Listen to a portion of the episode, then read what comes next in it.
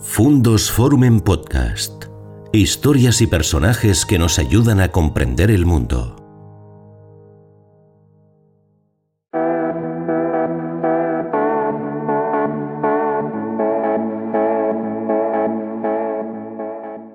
Amigos? Bienvenidos a un nuevo encuentro en el canal Fundos Forum. Ya saben que procuramos siempre traerles personajes interesantes para hablar de cosas de interés, a veces también un poquito heterodoxos. Miren, el agua habitualmente es tenido como, como signo de vida, pero para nuestro personaje el agua también ha sido un elemento de, de destrucción.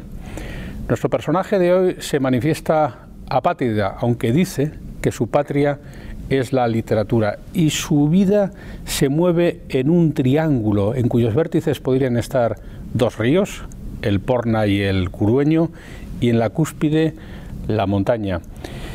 Hoy estamos con Julio Llamazares, uno de los escritores más importantes del panorama de Castilla y León del momento, de los pocos escritores que pueden decir, hola Julio, ¿qué tal?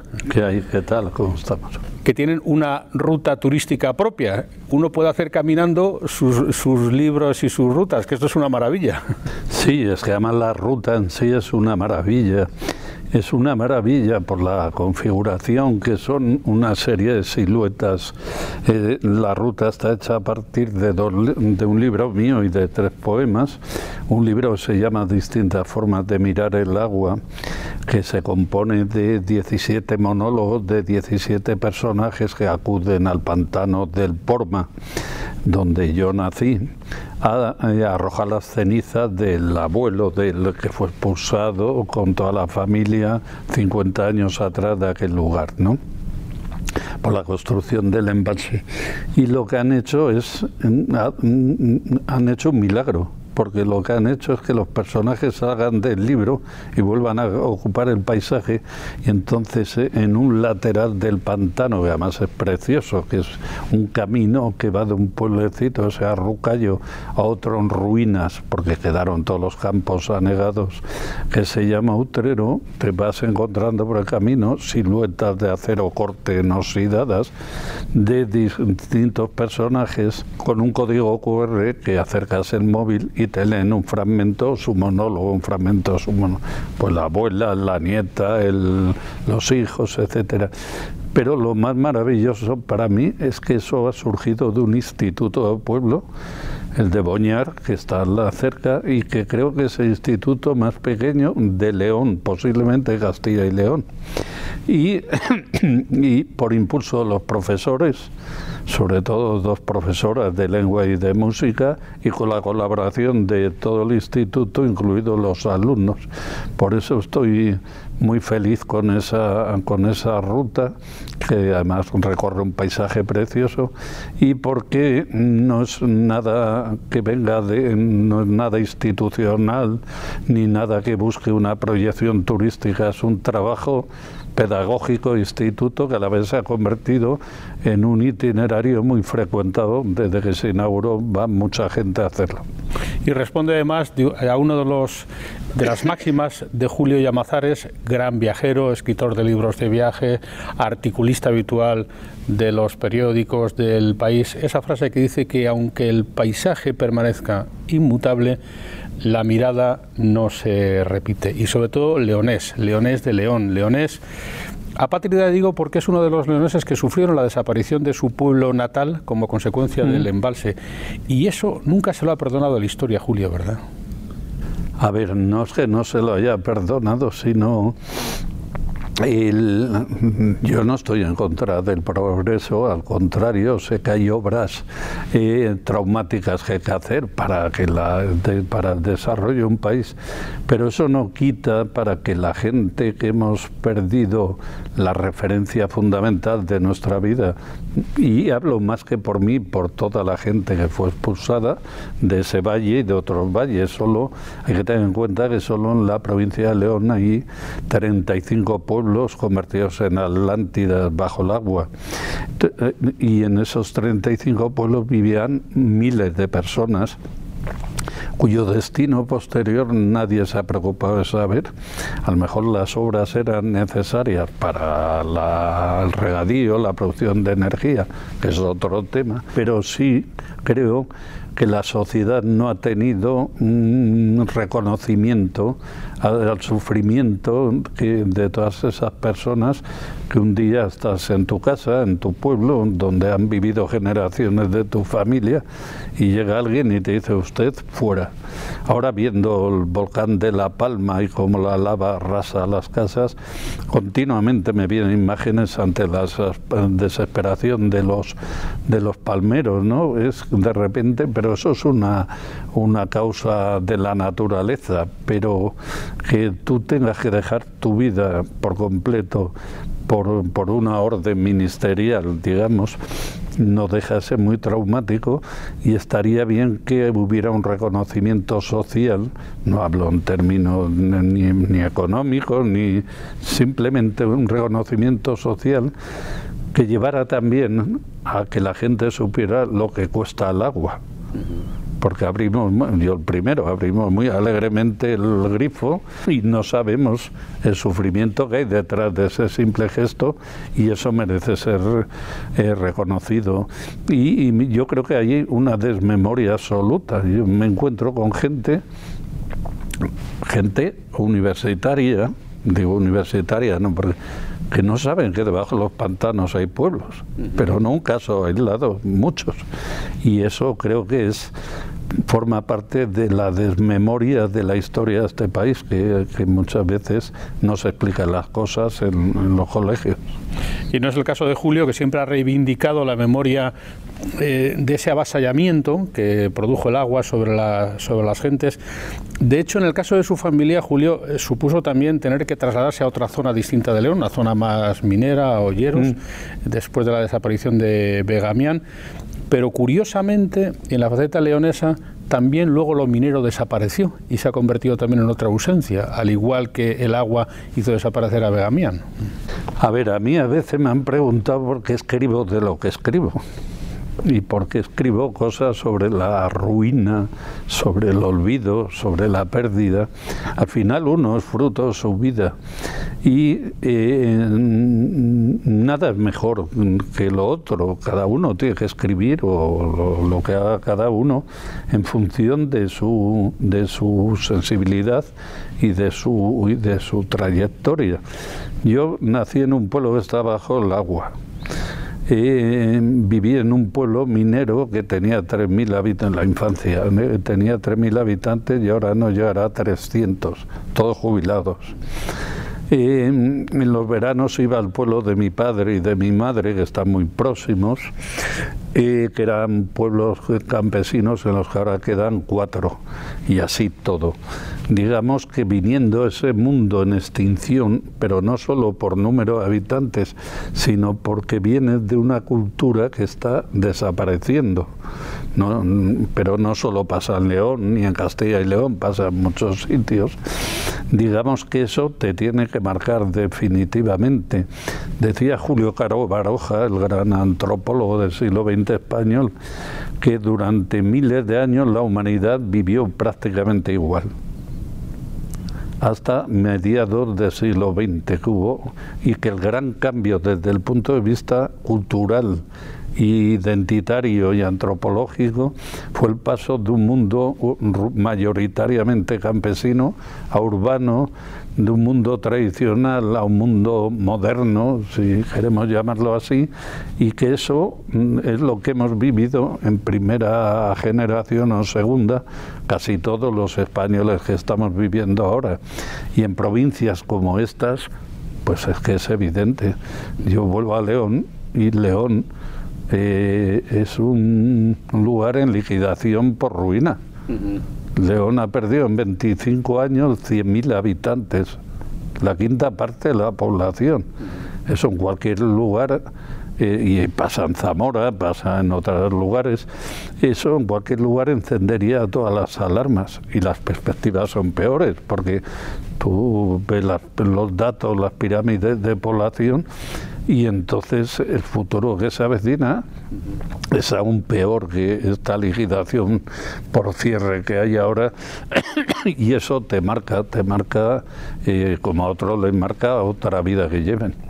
Y eso en el caso del escritor, en el caso de Julia Mazares, es una especie de retorno constante hacia el interior y el interior es el recuerdo, es el recuerdo de la mata, que es el lugar de referencia, digamos, físico de su, de su familia, pero también lo es el viaje, porque hay varios vectores en la vida de Julia Mazares. Uno de ellos es el viaje permanente a Madrid, la constante tránsito entre León y Madrid, y luego el viaje permanente, eh, por ejemplo, eh, lo que usted llama las cajas negras de las ciudades por las catedrales, fruto del cual eh, se generaron dos grandes libros de viajes por las catedrales, que yo diría, conociéndole un poco, que es probablemente de lo más querido de su producción, el encuentro del viajero solitario con una catedral, la, la cohabitación permanente con la catedral.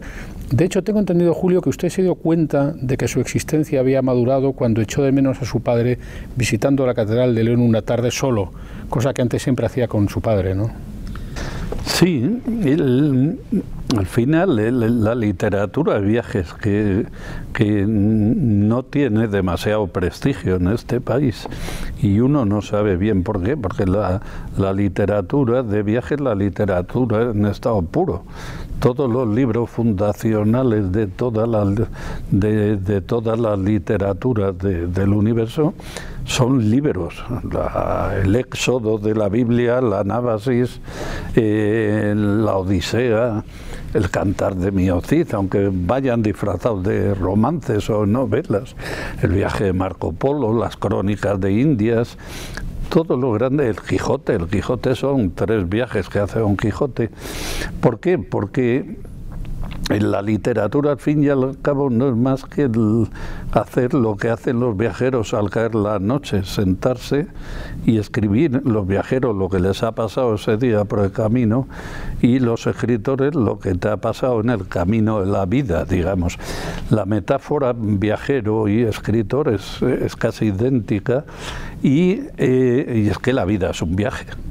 Entonces, no hay metáfora mejor de la vida que el viaje y toda la literatura es la metáfora de un viaje y lo que incluso las novelas, los libros son viajes por un territorio o por la imaginación y cuando lees lo que haces es viajar con la imaginación.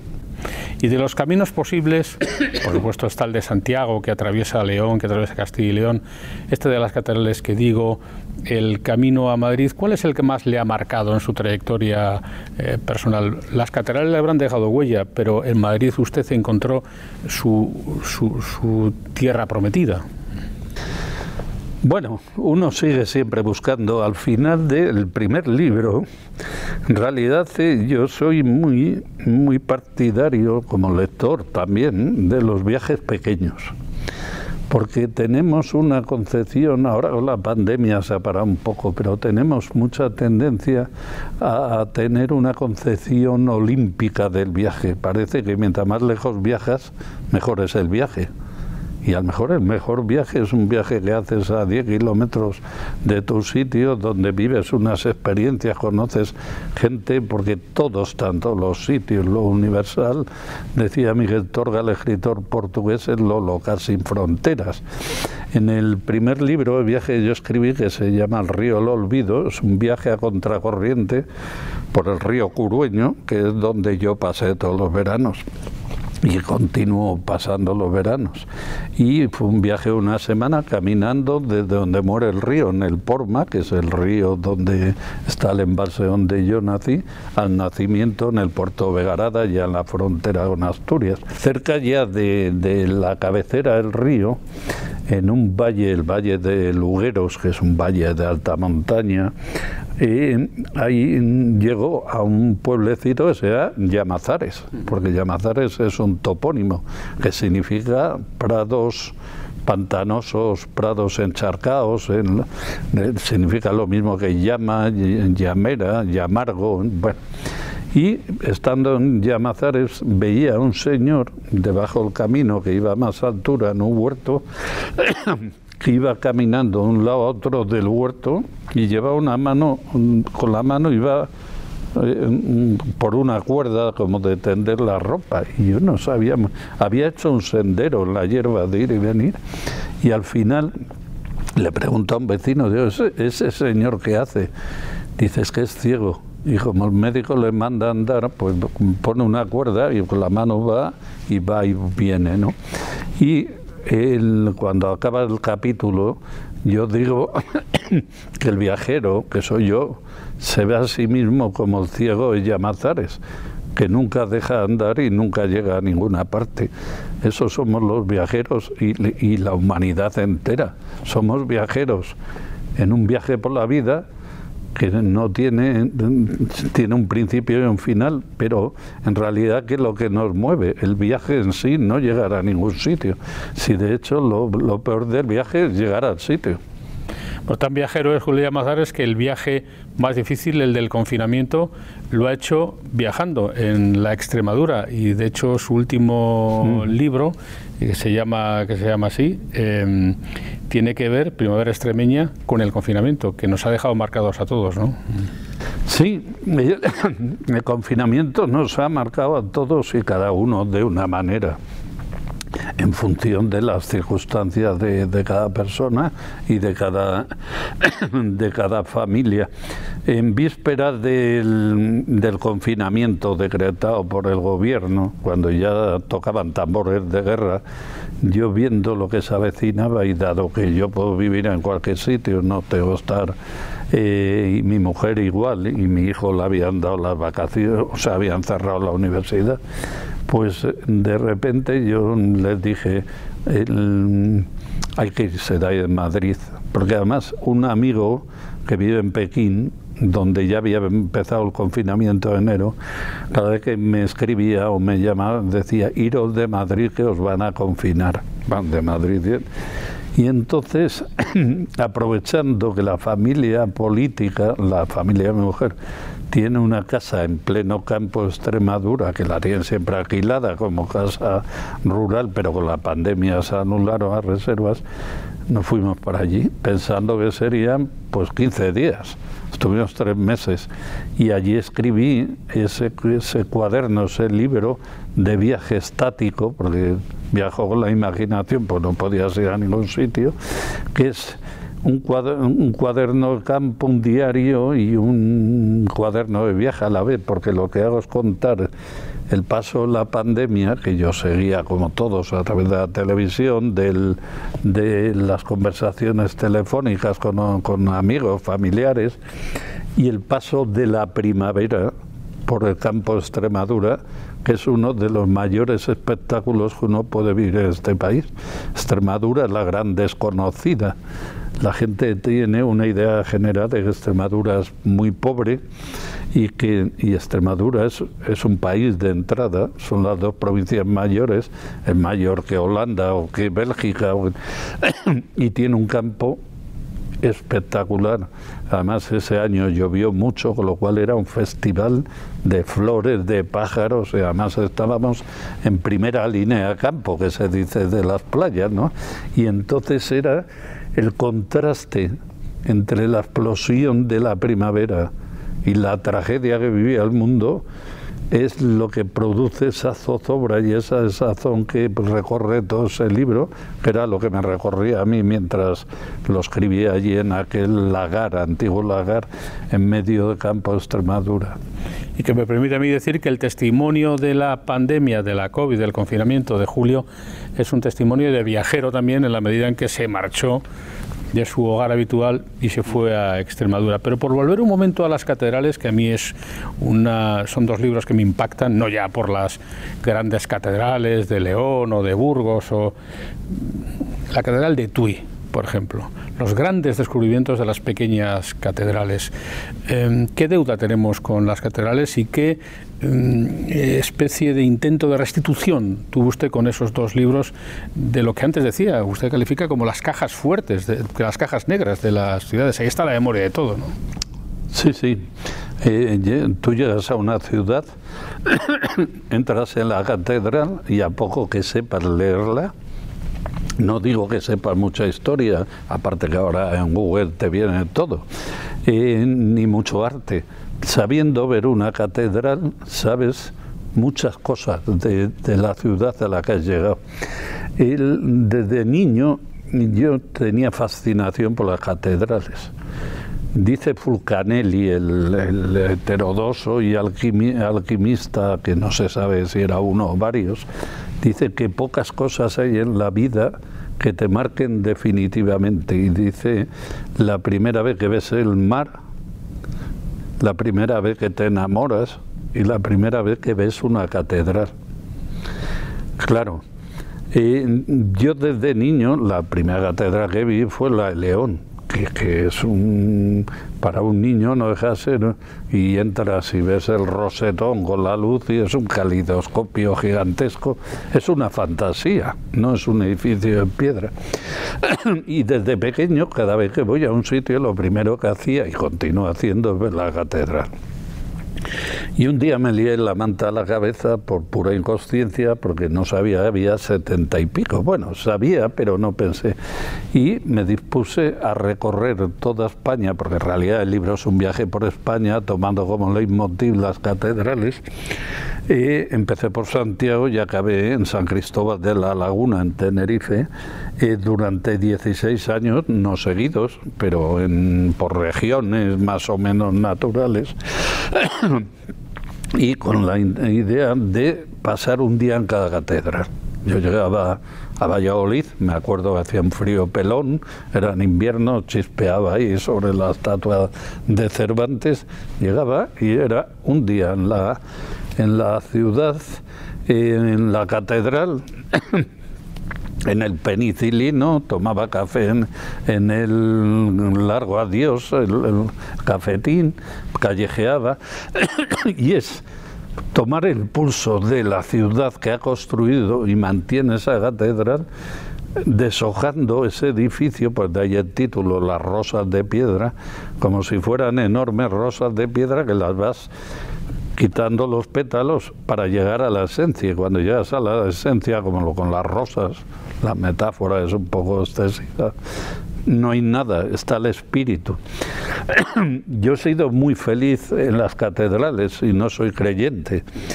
Y he sido muy feliz porque es un privilegio pasar un día viendo belleza, viendo creatividad, viendo fantasía, porque, porque ahí puedes mirar una catedral durante toda tu vida y no ves todo lo que hay. Y es que al final las catedrales son como, como burbujas. Tú entras en una catedral y se para el tiempo. No recuerdo en la Seu d'Urgell, eh, no había nadie más que yo. en Valladolid también recuerdo que solo entró un matrimonio dio la luz del retablo mayor, un matrimonio, perdón, un, sí, unos recién casados argentinos, se hicieron una foto y se fueron. El resto del día estuve yo solo, incluso me quedé dormido después de comer en un banco, porque claro, silencio está. Y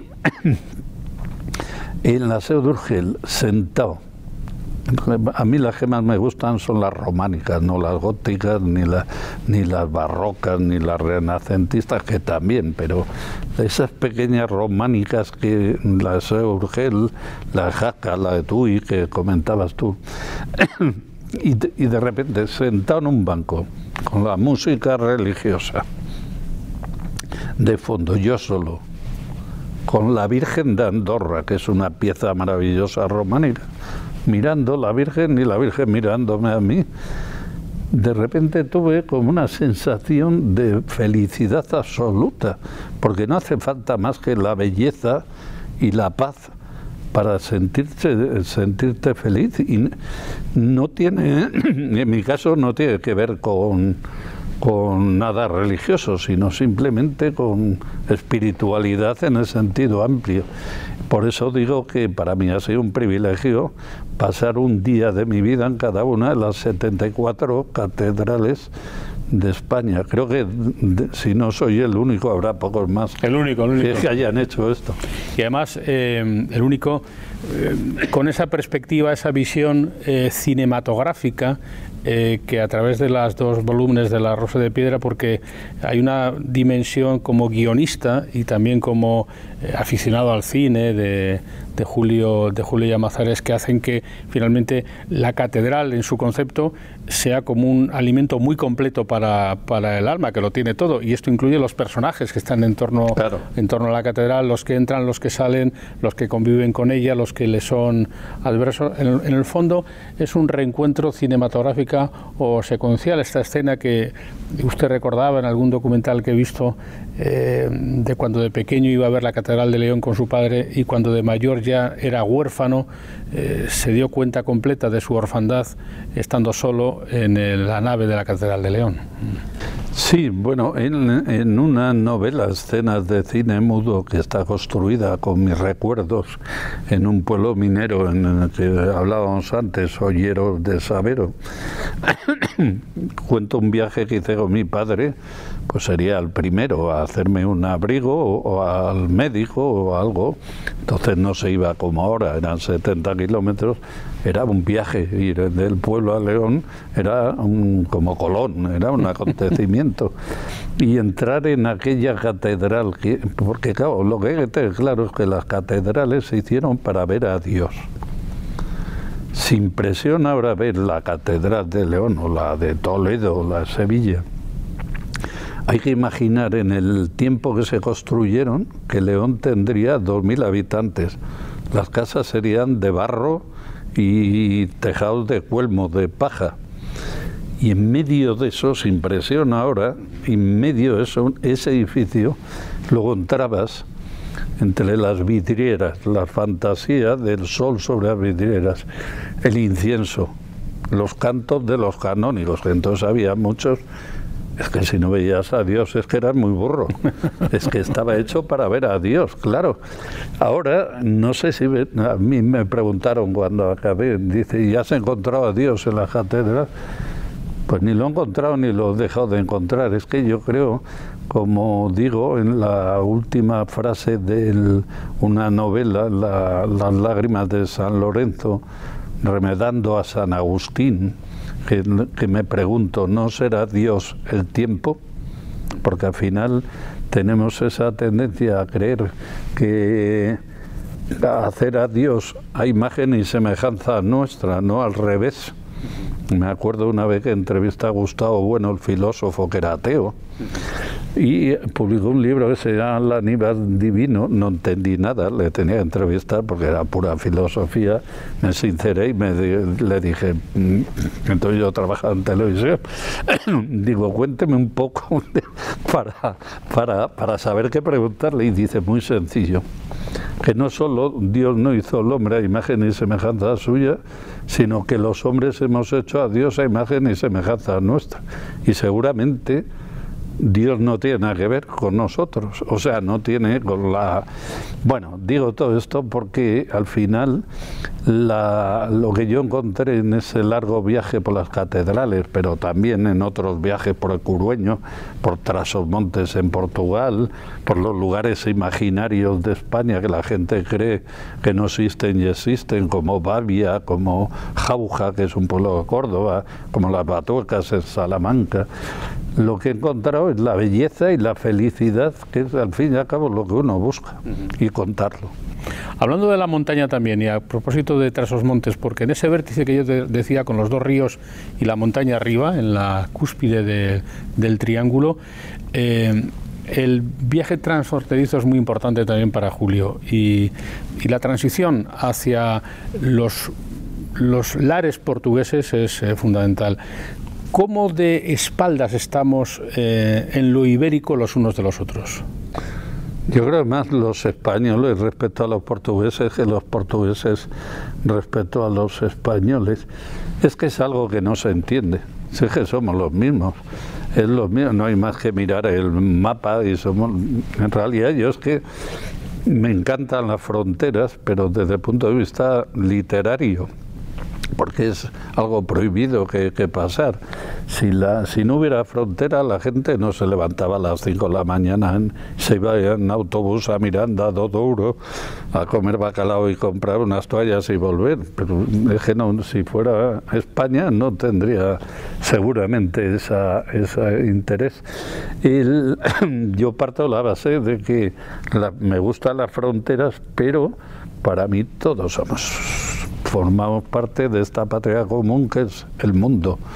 Y lo que pasa nos empeñamos en levantar fronteras eh, unos con otros. Y en el caso de los portugueses y los españoles aún lo entiendo menos. Pero es que, somos los mismos. Eh, y entonces, en ese sentido, yo sí me considero iberista pero en la tradición de los portugueses, porque salvo Unamuno y ahora Manolo Rivas, que ha escrito bastante, pocos más, algo Luis Landero, hay muy poca tradición iberista en España. Y sin embargo, hay mucha tradición iberista en Portugal, pues eh, Miguel Torga, el gran escritor para mí del siglo XX portugués, pero Pessoa, Saramago, que imagino aquella Yangada da Pedra, la barca de piedra que se rompía de Europa y echaba a navegar por el Atlántico. En, en, Portugal hay siempre como una reivindicación, a lo mejor romántica, del iberismo, que no se corresponde con lo que sucede aquí. Aquí, como, como miramos siempre para Europa, para Francia, para Alemania, parece que Portugal es el hermano pobre y eso para mí es mucho más rico que nosotros, no sé si materialmente, pero sí culturalmente. Y yo siempre he tenido muchísima admiración por ese país y de hecho le he dedicado un libro por el interés que tenía siempre por Portugal y por ciertos autores portugueses y también por el recuerdo de aquellos chavales que llegaban a Olleros a la escuela conmigo, que eran hijos normalmente de transmontanos, pero también de otras zonas de Portugal, que llegaban a trabajar en las minas en los años 70 a, a León y Asturias y y esa mezcla todo hice que cogiera el petate y me fuera a dar una vuelta por tras los montes y escribiera ese libro. Y en el viaje fundacional de Julio Llamazares está el viaje a Madrid, viaje en el que se encuentra con la radio, con la televisión, también con los periódicos. ¿Cuál es la relación del escritor posado con el escritor urgente, que es el escritor de un periódico o, el redactor de una información en la radio? Eh, ¿Cuál es esa doble faceta? ¿Dónde se siente usted más cómodo, escribiendo en el país o escribiendo sobre la Catedral de Tui? Siempre que se habla de periodismo y literatura, yo acudo eh, a una frase que le leí una vez a Rosa Montero, la periodista y escritora, que decía, cuando escribo, cuando hago periodismo, escribo lo que sé. Cuando hago literatura, escribo lo que no sé que sabía. Al final la herramienta es la misma, es el lenguaje y es contar noticias o historias, pero es contar. Y al final es lo mismo, por eso son como dos vasos comunicantes eh, que sirven para contar a veces lo mismo. En una ponencia de alguien, no sé, no siento no recordar, sobre un congreso que hicieron sobre, sobre eh, vamos, sobre mí, sobre mis libros en Suiza, había una ponencia que sean los vasos comunicantes entre mis artículos. Yo no era consciente, este es un profesor que analizó que muchos de los temas que aparecen en mis novelas han aparecido en artículos antes o al revés. A veces soy consciente, a veces no. yo necesito a dos cosas. Eh, decía, decía García Márquez que él pensaba que iba a hacer periodismo hasta que pudiera vivir de la literatura y cuando pudo vivir de la literatura se dio cuenta que no podía prescindir del periodismo. Porque es que al final los escritores somos como los, los flamencos, que nos gusta tocar todos los palos y el periodismo no deja de ser un palo de un palo literario eh, para consumir al día siguiente o para, para, para consumir eh, inmediatamente y la literatura tiene otro tiempo. Por eso quiero eh, que no se me escape porque se nos va el tiempo muy rápido, que Julio me ayude a hacer un diagnóstico que a su vez sería y, y albergaría un pronóstico tanto de lo uno como de lo otro. En concreto, del momento del periodismo, este periodismo urgente eh, que dispone de herramientas que permite saber si el lector ha llegado hasta el final de tu columna en la pantalla o se ha quedado a la mitad, el periodismo digital. Eh, ¿Cuál es la visión que tiene Julio Llamazares sobre el periodismo en este momento, eh, sobre el articulismo en concreto en la prensa diaria digital? A ver, me gustaría tener una respuesta elaborada y no la tengo, ¿para que voy a mentir? El, claro, estamos viviendo una transformación radical en el paso del, del papel al digital.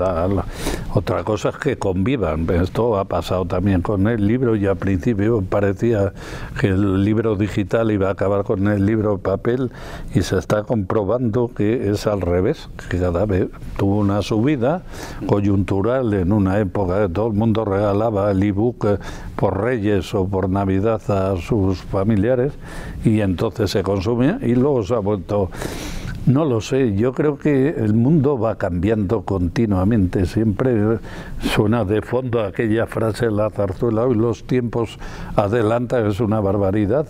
Claro, tú ahora recuerdas aquella época la zarzuela y te parece muy naif y muy ingenuo, pero para ellos eran grandes cambios y cuando llegó, al final, escribir se escribe con la cabeza y se lee con la cabeza. Eh, pasamos del papiro al pergamino, a la imprenta, pero al final la literatura, el periodismo responden a la necesidad de contarnos unos a otros eh, lo que sentimos, lo que pensamos, lo que queremos, etcétera. Y eso va sobre, porque forma parte de la condición humana, desde que un niño eh, empieza a tener un poco de conciencia, quiere que le cuenten historias, quiere que le cuenten cuentos. Y el contador de historias en las tribus de África o, en los pueblos de España hasta, hasta que llegó la televisión era un personaje muy... Y eso es lo que somos los escritores, somos gente que seguimos contando historias como se hacía en la noche de los tiempos para tratar de entender al mundo, para soportar el frío o para sobrevivir a la noche o para, la que, para lo que fuera y, eh, y eso va a seguir siempre existiendo.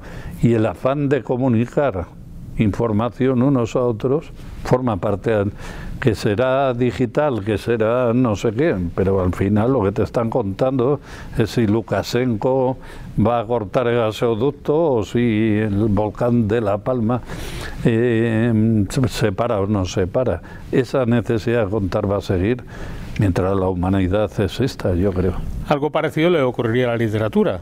Eh, con independencia del soporte o incluso con independencia de los canales de, distribución, que ahora se puede comprar libros por internet, etcétera, pero en el fondo, si es el caso, eh, escribimos con la cabeza y leemos con la cabeza. O la literatura también, la industria del libro está cambiando de modo radical que la hace irreconocible a un escritor de largo recorrido como usted, por ejemplo.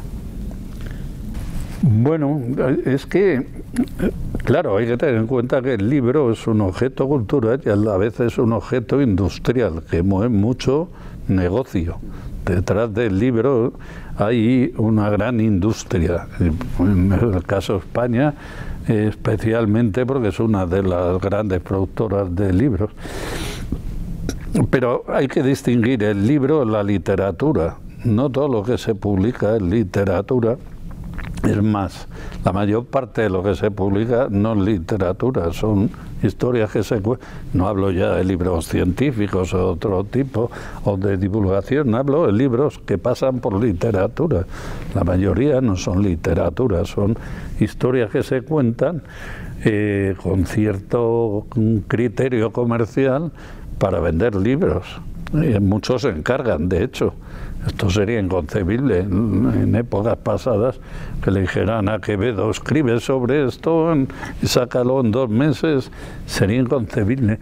Y es que concibo la literatura como una vocación, como una pasión sin la cual, como una necesidad sin la cual no podrías vivir, o podrías vivir, pero mal vivirías, ¿no? Para mí, yo cuando voy a algún instituto, para que los chicos lo entiendan, porque es fácil de entenderlo, pero difícil de explicar. Eh, yo siempre les digo, mira, un escritor es aquel que seguiría escribiendo aunque no publicara. Si hiciéramos la prueba, automáticamente, si tú les dices que no van a publicar, a la mayoría de los que van a firmar a la feria del libro en Madrid o el 90% dejaría de escribir al día siguiente, porque la literatura para ellos es un oficio o un camino hacia la fama o hacia lo que quieras, cada uno busca una cosa y no una necesidad vital. En ese sentido, eh, la literatura es su patria, en el momento en que como apátrida que es de Begamián, que ya no existe. es una forma de, decir, forma de decirlo. Eh, sería el lugar vital donde se residencia el ser del escritor, la patria del, escritor.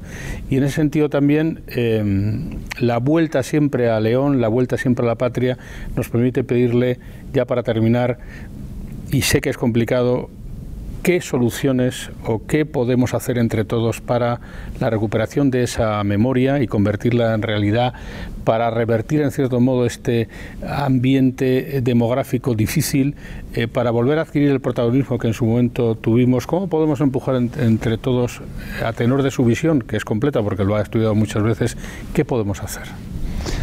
Es muy complejo, son muchos factores los que operan. Yo cuando escucho a los políticos decir la solución a la despoblación, siempre pienso, es que igual no hay solución. En muchos territorios igual no hay solución. Se habitaron unas zonas por coyunturalmente, por por en, la, en la historia, pues porque eran lugares peligrosos las llanuras y las vegas, ya no tiene sentido. Lo que ha despoblado el campo es el coche, porque la gente antes vivía en los lugares donde tenía su producción o su trabajo porque no tenía coche, pero ahora la gente cada mañana, como dice Sergio Molino, en su libro La España vacía, dice cada mañana salen de las capitales de provincia de España auténtico regimiento de profesores, bancarios, funcionarios, secretarios, veterinarios, médicos que desarrollan su trabajo y vuelven a la capital a caer la tarde. Pero es que más, es que incluso los agricultores y los ganaderos forman parte de ese batallón, porque ya viven y van, cultivan el campo o atienden su ganado y vuelven. Por tanto, mm, dar respuestas concretas y fáciles a un problema tan complejo que tiene que ver con un cambio de modelo mundial. Y luego, en el caso de, esta tierra interior, que es Aragón, que es Extremadura, que es Castilla y León, que es todo esto, La Rioja, bueno, La Rioja tiene otros componentes, es mucho más difícil en el caso de León las dos patas de la economía eran la minería y la agricultura y la ganadería. Algo industria, pero muy poco.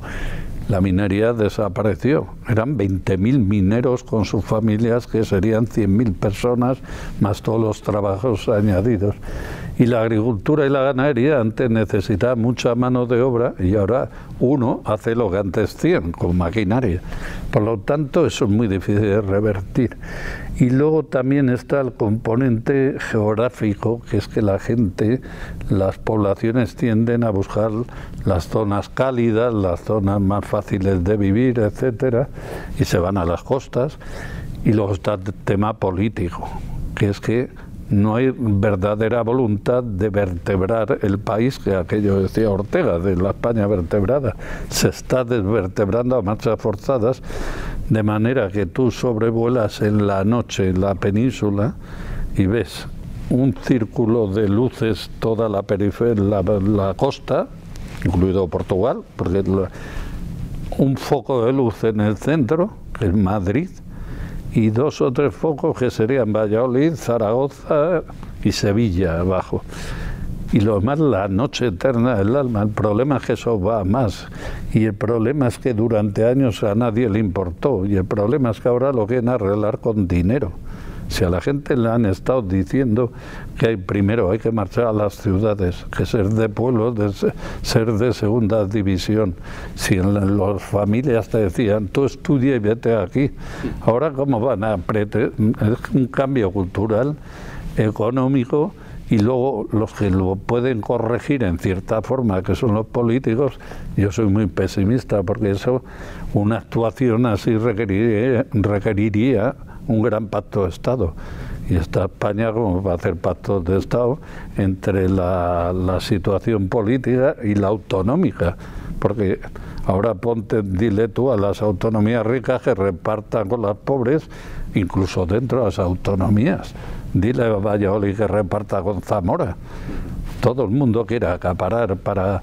Entonces yo soy muy pesimista en eso y no veo, no veo mucha solución.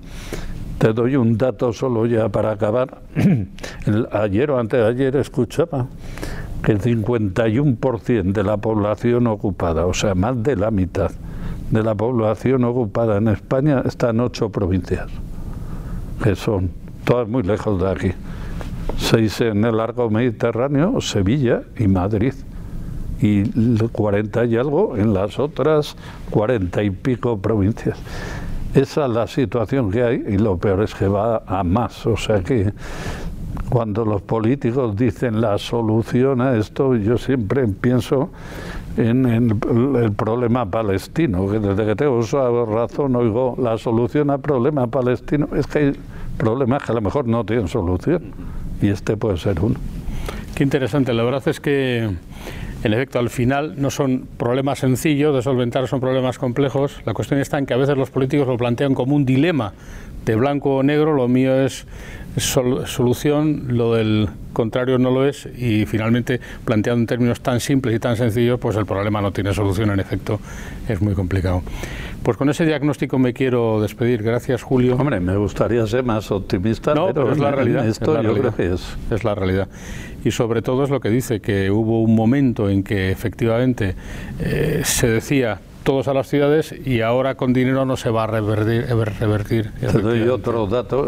Todo dinero, los fondos MINER, esto te lo explican en el verso era para recuperar los pueblos mineros que perdieron, están metidos en pisos en Ponferrada.